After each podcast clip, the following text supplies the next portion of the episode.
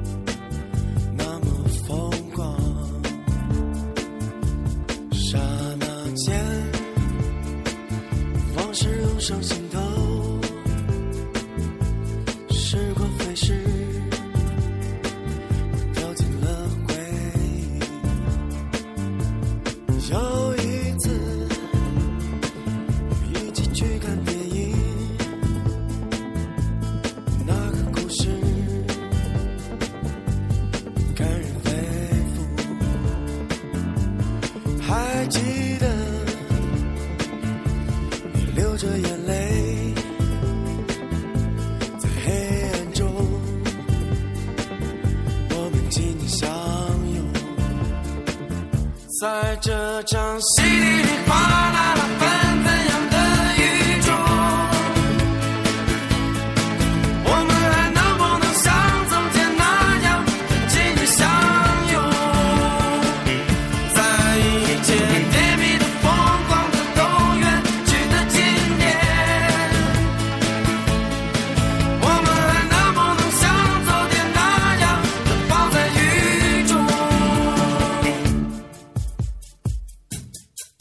今天呢，有一个做电台的朋友在电台上给我留言说：“啊，金辉，你是如何做到让你的粉丝增长的如此之快，你的播放量如此之高？你是如何做到的呢？”呃，首先呢，我觉得我的粉丝量现在还不一定是有多么的高，现在还很少哈。呃，播放量我看了一下，现在才有三万多，说多说说多不多，说少不少。当然，这过程当中感谢各位一直以来的支持，真的是感谢。呃，那么呢，我相信成功一定有方法，失败也一定有原因。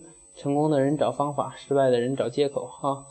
那么通过这个过程呢，我确实也积累了一些经验和对这个从通过做电台呢，也引申到了一些对于现在互联网新营销的一些思考。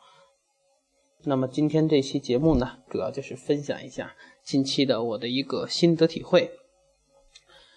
嗯，那么第一点呢，不管你是做产品也好，做电台也好，首先第一个问题呢，就是要有精确的定位，定位你的做电台呢，定位粉丝，对吧？你要吸引哪部分粉丝过来关注你？做产品呢，定位你的客户，嗯，你的客户群体是哪部分人？你要成为什么样的？呃，一个标杆，一个什么样的品牌出来，这就是定位。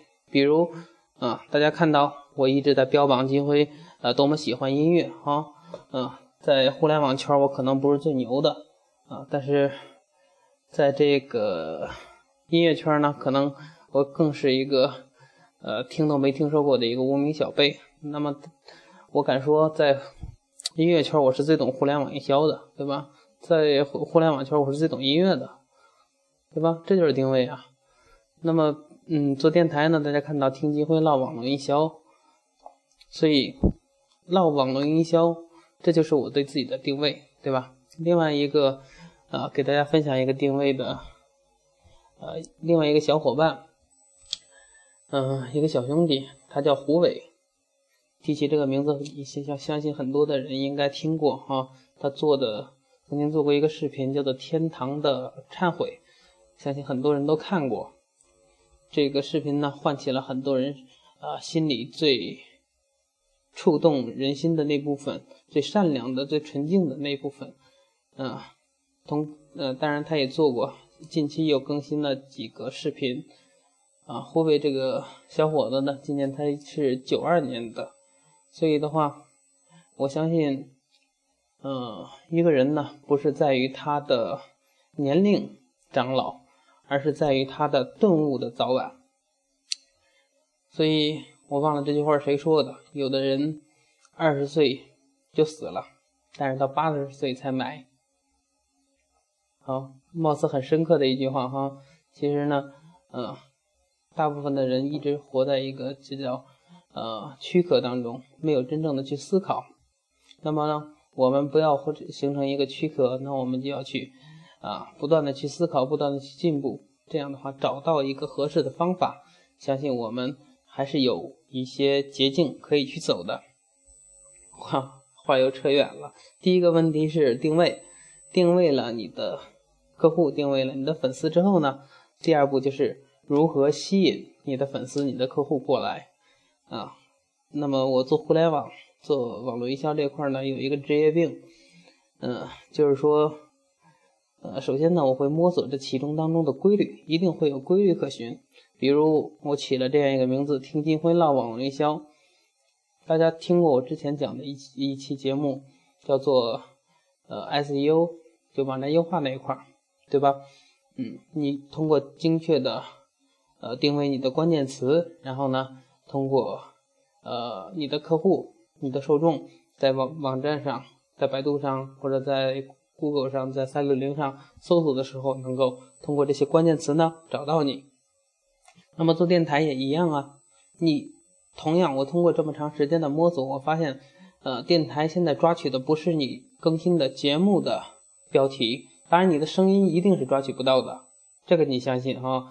那么它抓取到的一定是你的呃这个电台的，就是你起了一个什么样的名字，比如听金辉唠网络营销，这里边就最起码包含了三个关键词：网络营销、网络营销，三个关键词，对吧？他搜网络、搜营销、搜网络营销都能找到我，这就是定位，这就是吸吸引这个粉丝的一个途径。那么呢，呃，做网站、做你的 SEO 的时候，同样也一样，对吧？如何去吸引你的客户？你可以定位你的产品啊，作为你的关键词；定位你的公司名字，成为你的关键词啊。那么。吸引了你的粉丝也好，客户也好，找到了你之后呢，剩下来剩下来你要做的事情呢，就是如何留住你的粉丝，如何留住你的客户了。这个过程呢，我相信每个人都会找到自己最适合的和最擅长的那个方法。比如，有的人通过自己的人格魅力，有的人通过自己的逻辑陈述，有的人通过自己的独立思考，有的人通过自己的。呃，这个心路历程，有的人通过自己的这个呃这种心灵触动，对吧？那通通过这些方式呢，呃，让人让你的听众，让你的粉丝啊心有感触，或者说能够在你这里感触到一些东西，学到一些东西，这是留住客户的、留住粉丝的一个方法。那么，这对企业来讲呢，呃，留住客户的方法。有很多呀，比如说，呃，就拿网站来讲，他上了，你吸引他的上了你的网站之后，首先你的网站做的很漂亮，一看啊，这就是一个有品牌的大企业，对吧？嗯，那么你的网站更新的内容，你的产品就是吸引他和留住他的一个关键的点，对吧？你上面是不是有他需要的、有价值的东西？这是留住他的非常关键的一个 keyword，所以呢，呃，这就是如何去留住你的粉丝也好，客户也好，啊，那么留住了之后呢，剩下的就是你要如何去建立信赖感。建立信赖感，我相信有又有很多的方式，嗯，比如做电台的呢，啊，通过自己的，呃。干货分享，通过自己的呃人格魅力，对吧？等等的方式，然后呢，让人感觉到亲切，让人感觉到呃每天都能学习到东西，每天都在进步啊，这就是信赖感的建立。那么呃做企业也一样啊，呃你在这个比如还拿网站做做举例，他上了你的网站之后，首先你有一个很好的品牌感，你的页面很精美，然后呢。啊，你的产品陈述很专业，这就是建立信赖感的重要途径。然后你有网站有有有专业的客服帮助他解答他呃遇到的难题，是吧？或者说他的一些困惑。这就是这就是建立信赖感的重要途径。那么建立了信赖感之后呢，剩下来就是和他建立依赖感。做电台，比如说，呃，他可以，你可以通过这个做电台的过程当中，嗯，然后慢慢的和你的粉丝进行互动，啊，慢慢的这个粉丝通过习惯于你的声音，习惯于你的分享，慢慢的喜欢上你，慢慢的依赖着你。比如你每周更新一次，比如你每天更新一次，比如他不听你的电台，他就睡不着觉，这就形成超级强大的依这种依赖感了，对吗？那么企业也一样，嗯，比如他订购了你的产品，你又提供了他非常好的售后服务啊，非常好的客户服务，他觉得你这公司很棒呀，我在这购买的很爽。那么我下一次买的时候，我肯定不会再找一个新的公司了，因为这第一家公司我已经建立了这种依赖感了，也信赖感了，对吧？再找一个新新的公司的话，我又要对它进行一个全方位的了解，它是不是可信赖？所以呢，建立了依赖感之后，一个长期的客户关系维持和维护，是建立信赖呃信赖感和依赖感的一个重要途径。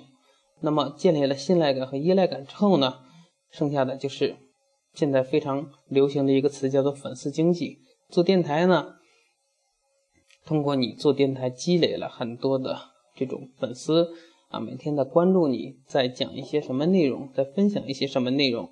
那么通过这个过程当中呢，受到了你的影响，他喜欢上了你的分享，这就是你慢慢建立的粉丝经历经济。那么。这个粉丝经济呢，你要不断的和你的粉丝帮助你的粉丝去解决一些问题啊，你粉丝提出的一些建议，你跟他进行有效的互动，这是你的粉丝经济更加的牢固，对吧？对于企业来讲也一样，比如小米，小米有一个他们的购买购买小米手机的客户，不单单是他们的客户，有一个非常流行的词叫做米粉，对吧？你要敢说一句小米不好，我拿锤子锤死你，对吧？嗯，这是就是小米非常大的诱惑力和非常大的一个优势，这是它的粉丝经济。那么企业如果一旦建立起来自己的粉粉丝经济，会有一帮人帮助你去维护你的企业品牌啊。那么这个过程相信不是那么容易，但是我相信这是将来企业一定务必要做的事情。所以。啊，这就是我今天简短的给大家分享的我的呃六点心得。我们再来回顾一下，第一点是精精确的定位，对吧？定位了之后，如何去吸引你的粉丝也好，客户群体也好。第三呢，吸引过来之后，如何去留住他们？留住他们之后，第四点是如何建立信赖感？